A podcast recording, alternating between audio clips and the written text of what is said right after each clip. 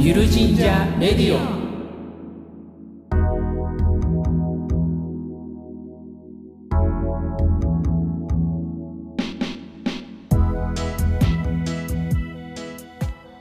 この番組は神社仲間の3人が神社の面白さを多方面から語る神社バラエティ番組です。さまざまな神社の話を楽しんでいただければと思います。ゆる神社レディオ6回目です。進行を務める J です。よろしくお願いします。今回のオープニングのお題は東京で一番好きな神社は？です。お二人いかがでしょうか？はい、えーニュースデスクのタクトです、えー東京で一番好きな神社はですね神田明神です、えーコロナの前はえー毎年初詣でえー参拝をしていました。盛り上げ役のりえです。えっ、と、私が一番好きな神社は赤坂にある赤坂氷川神社です。都会のど真ん中にありながら古い佇まいを残しているところが好きで行くとほっとします。はい、えー僕はですね調布にある札天神社です、えー僕は東京の西側の出身なんですけれども年末には府中の大国玉神社へご挨拶をするんですね。でその帰りにもう一社いるんですがそれがこちらになってます。で少な彦名を祀るんですけれども社殿によると1900年前の創建だそうで、関東では数少ない古社の一つになっています現在は菅原道真公も一緒に祀られている神社ですはい、こんな3人でお届けしてまいります。最初のコーナーは徳田市神社ニュースです。ネットニュースから神社の話題をピックアップしてトークしていきます。今回の番組に合わせてノートを公開しています。各ポッドキャストプラットフォームの説明欄などにリンクがあると思いますのでチェックしてみてください。見つからなければ、ゆる神社ラジオノートで検索してみてください。それではニュースデスクのタクトさんお願いします。はい、えー今回ピックアップしたニュースはですね、山鉾巡行3年ぶりに開催、有料観覧席を3割減で、祇園祭りのですね、ニュースをピックアップいたしました。日本三大祭りの一つで、来月ですね、7月に行われる祇園祭りの主要行事、山鉾巡行について、主催する祇園祭り山鉾連合会は、3年ぶりの開催を決めた。過去2年はコロナ禍で中止をしていた。有料観覧席を約3割減らすなどの感染対策を取るというニュースでございます。ちなみにこの有料観覧席はですね、一般席は4100円となっておりまして、6月7日午前10時から販売されておりますので、え皆さんぜひこぞって購入していただければと思うんですけども、まあこのようにですね、えーかなりコロナを明けたという感覚が、えー皆さんあるのかなと思うんですけども、えーすごく、なんでしょう、こう、お祭りが3年ぶりに復活するというニュースがですね、この祇園祭り、えのみならず、いろんなところで、えー聞こえてきているなというところなんですけども、皆さん、お祭りって、これだけ神社好きの方々が集まっていますが、そもそも行きますか？思い入れのあるお祭りとかありますか？私は地元の氏神様のお祭りには参加してるんですけど、なんかこういう日本三大祭りとかっていう有名どころの神社のお祭りには実はほとんど行ったことがないですね。ほうほう。うんはい、えっ、と、僕も、えっ、と、コミットしてるお祭りはないですね。で、あの、東京の実家で、えー徒歩3分に神社があって、まあそこの秋祭りには30歳ぐらいまで、えー毎年行っていたっていうのはありました。こう神社に興味を持ったのもまあまあそこそこ年を取ってからっていうのもあるんで、全然その祭りにこう関わるっていうことはあまり考えたことがそもそもなかったですよね。で、まあ大阪に引っ越してきて、大阪天満宮が近いので、まあ三大祭りの一つであるので、まあさすがにそのね、えー天神祭に、天神祭りに関しては、ちょっと席を買って見るということをしたことはあるんですけども、まあそれぐらいというところでしょうかね。なんかやっぱり大きいおま、神社の祭りって、どうしても混んでるってイメージがあるから、なんか、そうなんですよね。そうい、なんかちょっと足が遠のいちゃうっていうか、あと、その行っても、なんていうんですかね、その、イベントが近くで見れないからよくわかんないっていうのがあって、うん。なんかね、じゃあ行ってないですね。まあ、神社好きならね、やっぱ祭りって重要な要素なので、うん。やっぱりこう、関心持つところのはずなんだけど、お祭り全体で見るとね、こう、屋台でなんか食べたいわけでもないし、ね、ちょっと表面的なところは関心はだいぶ薄れてますよね。だけどなんかやっぱ儀式的なところはうん、ちょっとやっぱ関心があって、例えばね、近所の神社行っても、例えば拙者のお祭りしてる時あるじゃないですか。うんはいはいはい。で、そこ、そこで祝詞をあげてる時とか、そこはなんか立ち会って一緒に、まあ、なんだろう、抵当するというか、頭下げてみたいなことは、したことはあるかな。まあ、あと、知り合いの神職さんが、えその、境内の拙者抹茶を、毎月何日かに全部祝詞あげて回るっていうことをされてるんですけど、そこにたまたま遭遇したことがあって、2社ぐらい一緒に乗り、のまあ僕は乗りと読まないですけど、うん一緒に回らせてもらって、え立ち会ったっていうことはあったかな。まあなんだろう、ちょっと祭りっていう、この場で言ってる祭りとちょっとね、ニュアンスは違うかもしれないけど、そういう儀式的なところは割と興味があるかなっていうところですね、僕は。うんうんなるほど。でしたら、皆さん興味はあれども、混んでるとか、タイミングを逸するとか、そういうことでなかなか足がね、遠ざかってるっていうことなので、そういう意味ではなんか、祭りっていうのは、まあ我々にとってもなんか今後のポテンシャルというか、そうですね。ええもう少し時を、えーが経つとですね、ハマり始めるエッセンスかもしれませんね。うんはい。そうですね。だそんな中、なんか、気になる祭りとか行きたい祭りとかあります？記載と呼ばれるものにちょっと関心があって、出た。うんあの、ネット上でちょっと情報収集をしてるっていうのがあります。で、記載っていうのは、まあ、怪しい祭りって書くわけなんですけど、その独特のその習慣を持って風変わりな祭りみたいなことを言いますうん。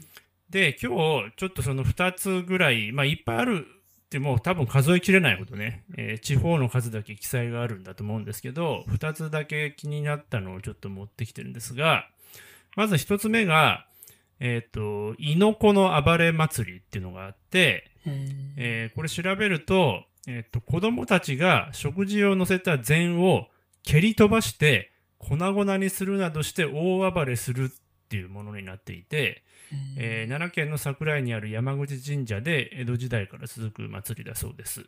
うんで、この猪子っていうのは、旧暦10月の上旬の亥の日のことらしくて、その古代の中国でこの時に穀類を混ぜた餅を食べる風習があって、えーそれが日本にこう、でん日本に伝来したなどの説があるそうですと。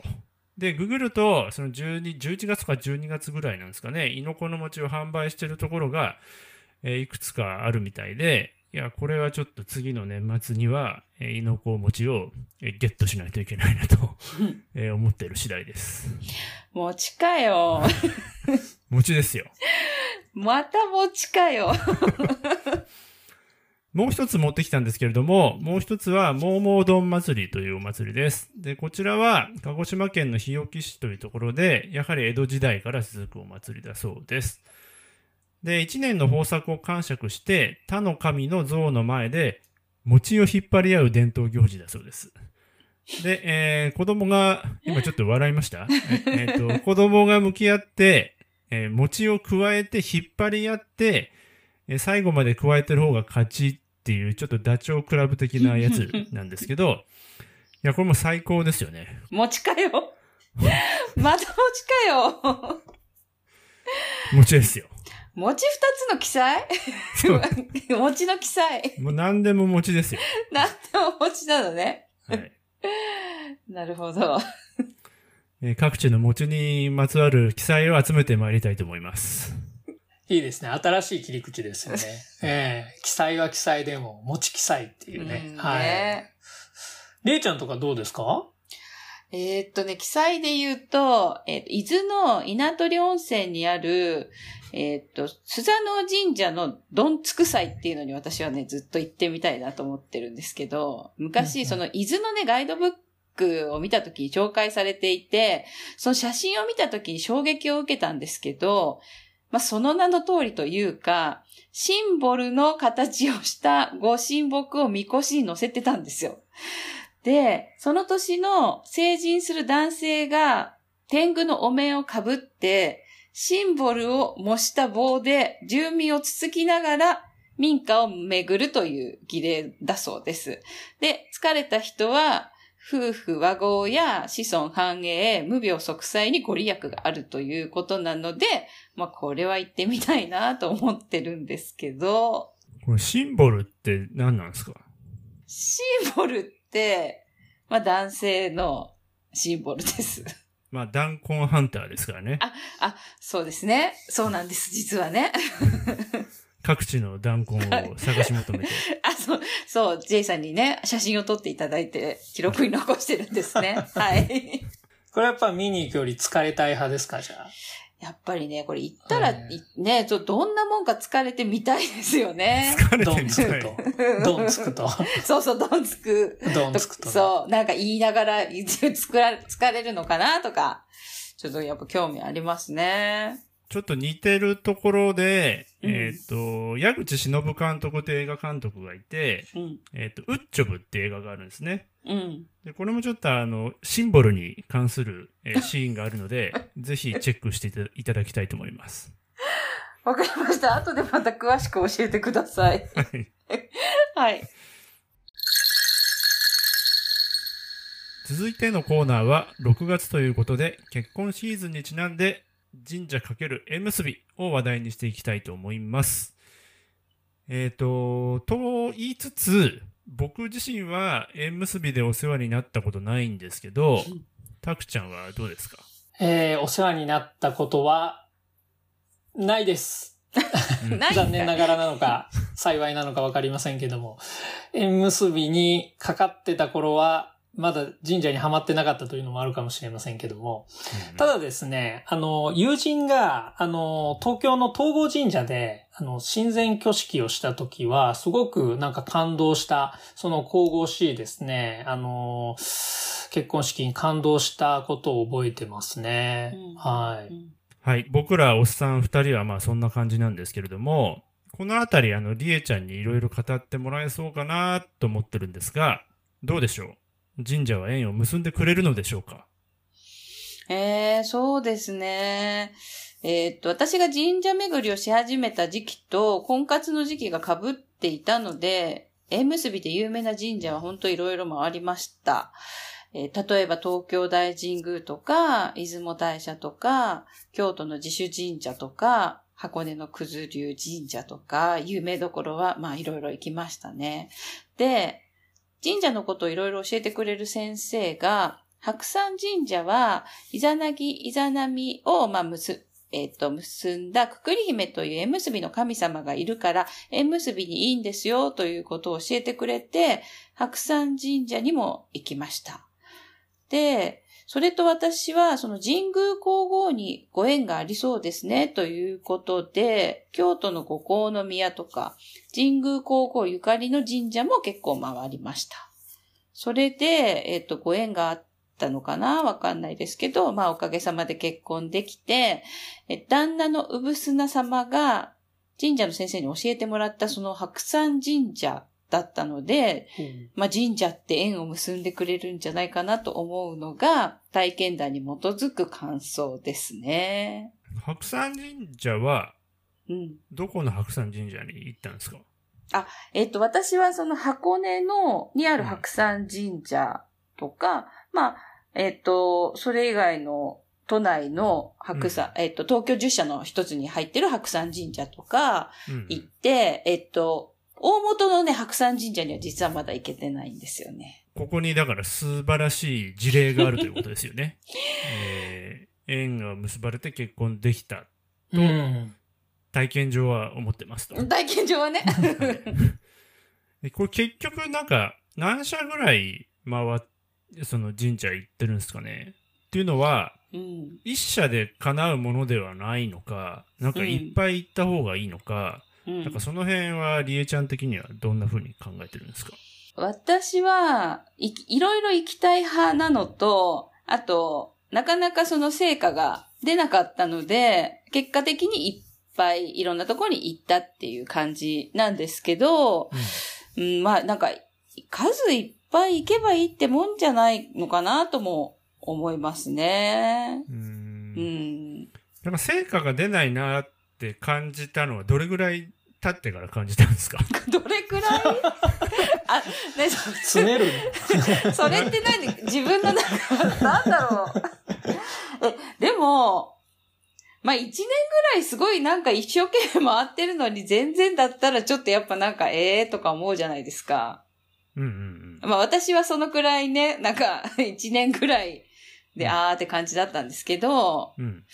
うん。まあ人によってはもうちょっとね、なんか期間長くても、なんか成果出ないなって思う人もいれば、全然半年ぐらいとかの人もいるだろうし。うんていう感じですりえちゃんは1年ちょっとで結果が出てるってこと？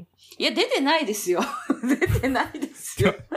え？ーだって狂ったように回り始めたの2011年からで、結婚できたのが 2016? 丸5年。おー。年だから、で、2000、その1年前に出会ったから、うーん4年、あ、だから4年？4 ?4、5。年 ?4、5年。かかった信仰の賜物ですね。う ん本当だね。ねえ。本当ですよ。うんだから、えそれ結果がすぐ出るって言えるのかな？続けることで結果を出してるってことでしょ、でも。あうんそうですね。そのおかげは私はあると思っています。続けるものが結果を出すということですよね。あ、そうですね。諦めずになんか頑張ってほしいなと思いますね。はい。ちなみになんか祈り方とかあるんですかね？私は、その先生に教えていただいたのは、えっと、その今の私に、こう、会う人、ふさわしい人にこう出会えますようにっていう、今のその私にご縁を結んでくれるっていう、そのありのまんまでお願いしなさいっていうことを教わったので、うんそういうふうにお願いしてました。え、毎社毎社こう、お守りとかも買うの？もうね、全部買ってたら本当キリがないんで、うん。なんかこう、せ、ご利益があったよって例えば聞いた、なんか教えてもらったところとかは買ったりしてましたね。うん、なんか例えば、あのー出雲大社の、えっ、と、赤と白の縁結びの糸？うん、うんうんうん。と、か、あ、あとさっき例には出さなかったんですけど、京都の鈴虫寺の幸福守りは、実際にそこに行って彼氏ができたっていう、うん。あの、お友達が、次にお礼参りに行った時に、うん。私の分買ってきてくれて、いただ、いただいたんですよ。へーでもあれはきっと、そこのお寺の説法を聞かないと本当のご利益はないのかなとは思ってます。うん。もらうだけじゃダメかなっていう。なるほどうんうん。お守りは大事ですよね、そういううんうのがね。ん。でもなんか確か独特なこう、指に、なんか親指かなんかに挟んで、うんお守りを、なんかおお守りするみたい、おま、願うみたいな独特なこうやり方が確かあるんですよね。そういうところとかが結構こう、効きそうな感じじゃないですか。京都といえば、タクトさん、何かこう、京都で縁結びでおすすめの神社ってなんかあります？そうですね。そんなりえちゃんにおすすめの、そんなりえちゃんじゃないか。もう もうかなってる。さらに進めちゃうの？さらに？さらに、教えてくさださい。らにおすすめの、うんあの神社はですね、一つはあの、上賀茂神社ですね。はい。うんあの、上賀茂神社の中に、境内の中に、片山巫女神社っていうのがあってですね、通称片山社って呼ばれてるんですけども、鴨分け雷の狼の、あの、お母さんですよね。玉頼姫をえー祀っている神社があります。で、ここは、あの、源氏物語の作者である紫式部がですね、えー歌に読んだ言われもある神社でして、うんまあ、あの、知る人ぞ知る縁結びの、えー神社と。非常にあの、なんて言うんですかね、こう、女性的な佇まいのあるですね、上賀茂神社の中でもすごく、あの、素敵な、えー拙者の一つですね。はい。え、楼門向かって右の奥にあるやつ？ああ、そうそうそうそうあそう。そうだよね。はい。うーん。えー、知ってたら行きたかったなあーまだ間に合いますよ。なんかこういうね、通なやつを知りたかったんですよ。ああ、なるほど、なるほど。うんうんうんうん。いや、で、上賀茂神社をあえて押すのはですね、もう一つ理由があってですね、うん。上賀茂神社のシンボルといえば、この双葉葵なんですけども、この双葉葵が、こう、結婚指輪の中に、こう、刻印されているですね、こう、モチーフとなった、えー結婚指輪が、ジュエリーブランドさんと上賀茂神社が共同で企画している結婚指輪っていうのがあってですね、これあの、非常にこう、レディース用とメンズ用がこう重なると初めてこう、えー双葉葵の刻印が、まさに神門が現れるというですね、うんえー神社好きにはこうたまらない結婚指輪じゃないかなと思っております。はい。双葉葵はね、すごくこじゃれてるし、かっこいいからいいよね。いや、これはかっこいいですよね。今、今から買ってもいいんじゃない？うん。え、たくちゃんこれ、結婚指輪はこれなんですか？いや、残念ながらこれじゃないん違ですけ違うんかい違うんかいど、これだったら今でも欲しいなと思うぐらい素敵なデザインですね。たくちゃん。結婚30周年とかに買うのどう？ー、ああ、確かに確かに。ありだよ。ね。うん、いいと思う。うん。で、もう一つおすすめの神社がありまして、二、つ目はですね、うん。あの、木舟神社の中社と言われるですね、うん。えー、由比の社というのがあります。これあの、本殿からもうちょっとあの、きあの、木舟川ですね、300メートルぐらい登ってもらうと、うん。えー、由比の社っていうのがあるんですけども、ここは、まさに恋を祈る神様と言われるですね、うん。えー岩永姫を、えー祀っております。うん。ね、岩永姫といえばご自身はなかなかいい恋ができなかったですけども、辛い思いをね、辛い思いを背負ってますが。うんはい。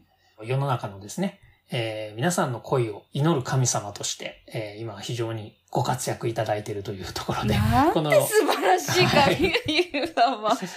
岩永姫を祀っている、えー神社でございます。で、またもう一つエピソードがありまして、泉式部がですね、こう、夫との仲がうまくいかなくなった時にですね、うん。この結の社をお参りして、えーここ、切ないですね、えー心情を歌に託して祈願したとうん。言われておりまして、えーまさにこう新しい縁だけではなく、こう復縁のですね、ご利益もあるんじゃないかというところで、えーご紹介させてもらいました。うなるほど。ん。元さや狙いということなんですね。うんそうですね。なんか面白いね。縁新しい縁だけじゃなくて、復う縁。うん。その発想なかったな。うーん。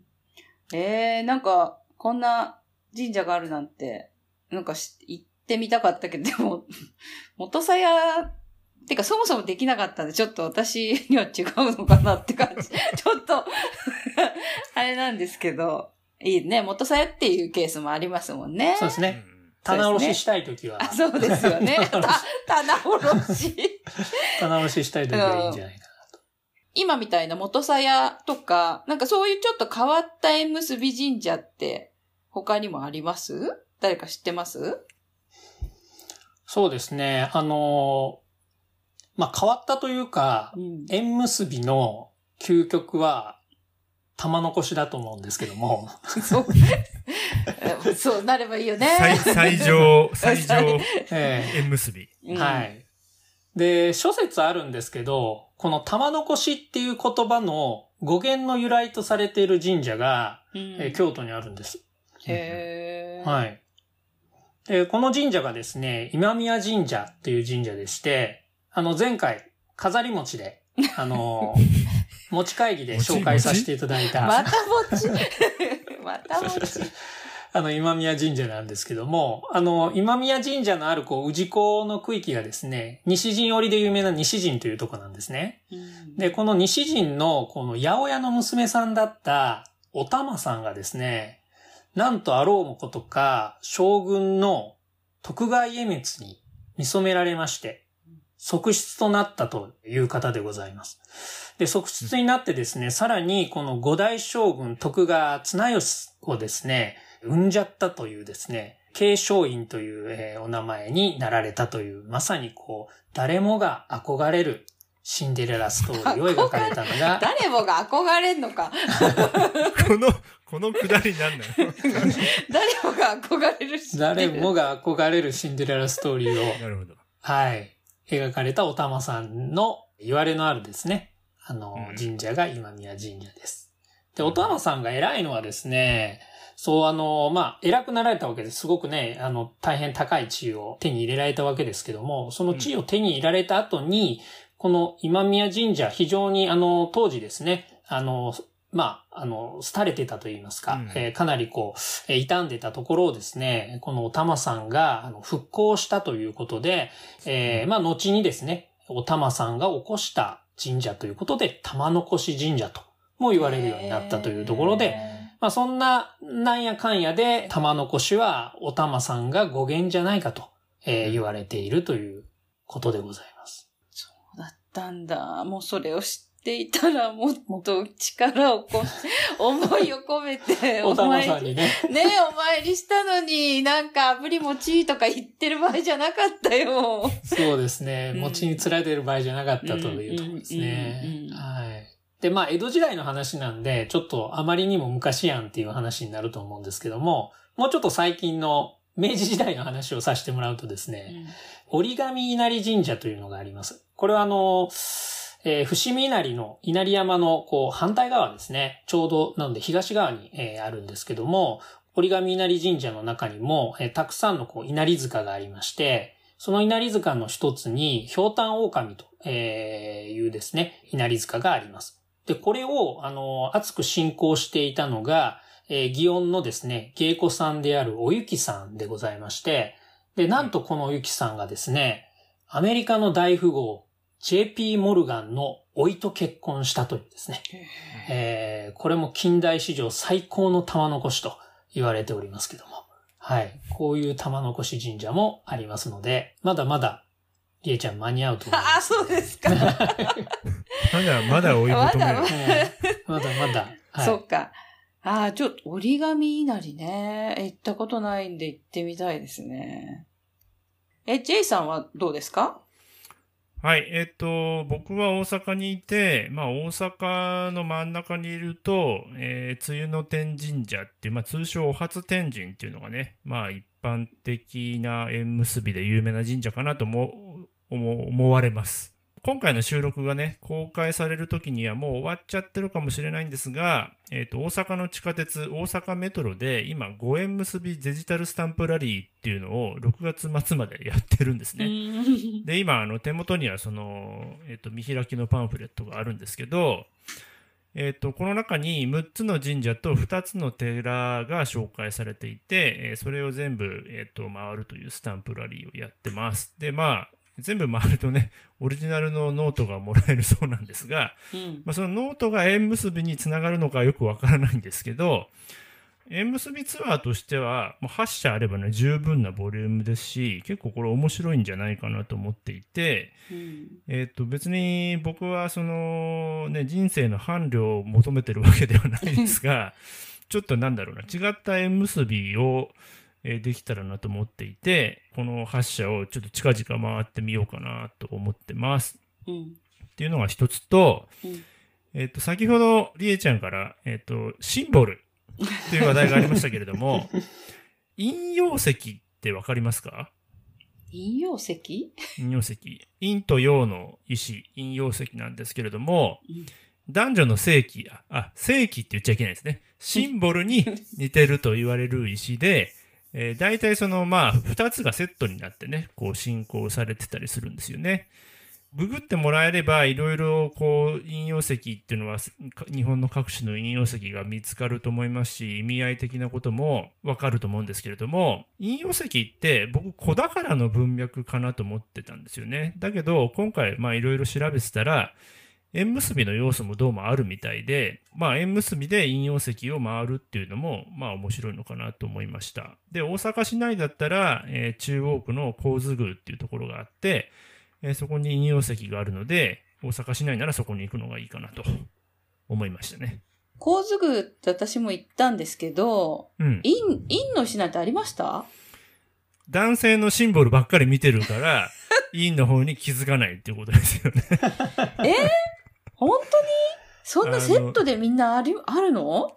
いや、まあ、引用石って言ったら大体やありますよね。あの、近くにない場合もあるんだけど、で、そう、交通部の場合は、尖った石があるのと、あと、陰の方は、なんかこう、ちょっと穴開けちゃったんじゃないのって感じはあるんだけど、穴が開いてるというか、くぼんだ石があって、うん。まあ、それがセットになってるっていうことですね。ええ全然気づきませんでした。いや、これはりえちゃん、確かめに行かないとダメなんじゃないですか。そうですね。ええこれダメですよね。そんなセットの一つを見逃してたなんて、なんか男性の方ばっかり目についていたので、ちょっとまずいですね、これ。そうですね。え、そうなんだ。まあ、そんな引用石、ね、えっ、と、今後、要チェックしてもらえればと思います。はい。っていうところなんですけど、もう一個、まあ、今回、まあ、ここのし、今回の収録用に、まあ、3人で調べて分かったのが、えっ、と、その縁結びと縁切りっていうのは、まあ、セットで進行されてるっていうことですよね。で、こう、縁を授かるには、こう、今あるものを断ち切らないといけないというか、えー授かろうとするばかりでは受け取れないと。で、あるものは他に回すことでまた新しいものが入ってくるみたいな。うんあの、っていうとこから、その自然の循環とかね、陰と陽の関係を、えー感じることができるかなと思いましたんで、えっ、と、今度、縁切りの神社の紹介もぜひしましょうね。はい。もう、釜八幡の話がしたくてたまらないんですけど、まあまあ、そうですね。次の企画で。そそうですね。皆さんお楽しみにということで。はい。はい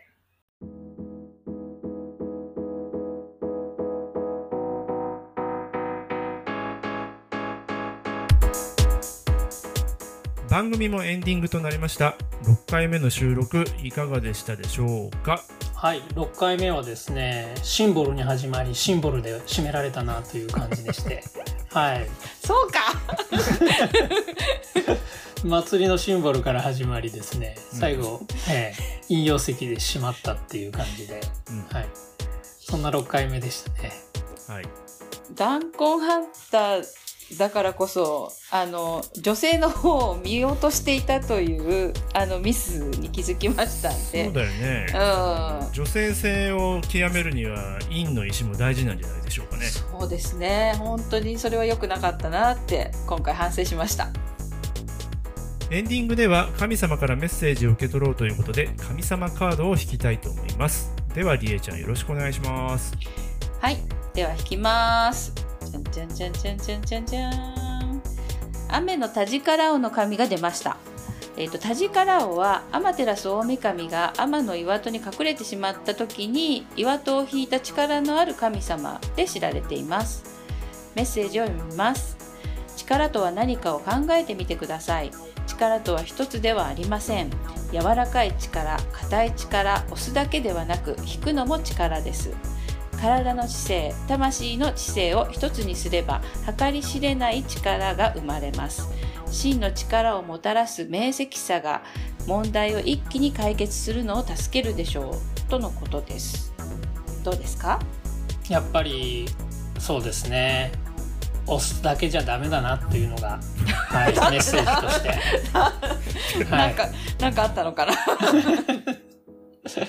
ほど、うんはい。ぐさりと刺さりました。あそうですか、J さんどうですか？今回のね縁結びっていうテーマもあったんでこうなんかこう縁結びってもしかしたらなんかこうひ引きの強さみたいななんかそういうこともあるのかなってちょっと思った次第です、でまあなんだろう。まあここからアイディアっていうかもしかしたら田力王の神社に参ってこう引きの強さを身につけてからうん。でさらに縁結び祈願の神社に行くと、えーよりパワーアップして、えーいけるのかなと。なんかそんな風に思ったりしました。あ田力王ってどこにいます？田力王は、えっとまあ、伊勢の神宮にも、えっと祀られてますし、うん。えー岐阜ですね。岐阜に田力王神社っていうのがあるんですよね。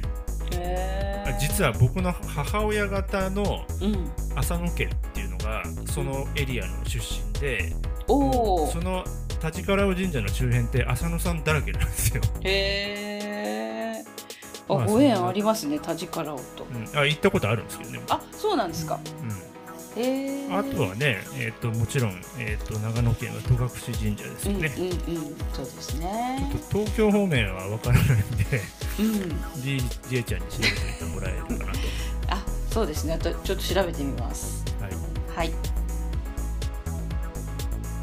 最後の締めの言葉をコールしてお別れしたいと思います締めの言葉には「とほかみえみため」という言葉を使いますこれは全ての神様微笑みくださいという意味がありますこの番組が面白いと思ったらポッドキャスティング各プラットフォームやノートでのフォローチャンネル登録ぜひよろしくお願いいたします。最後まで聞いていただいてありがとうございました。ほかみえみため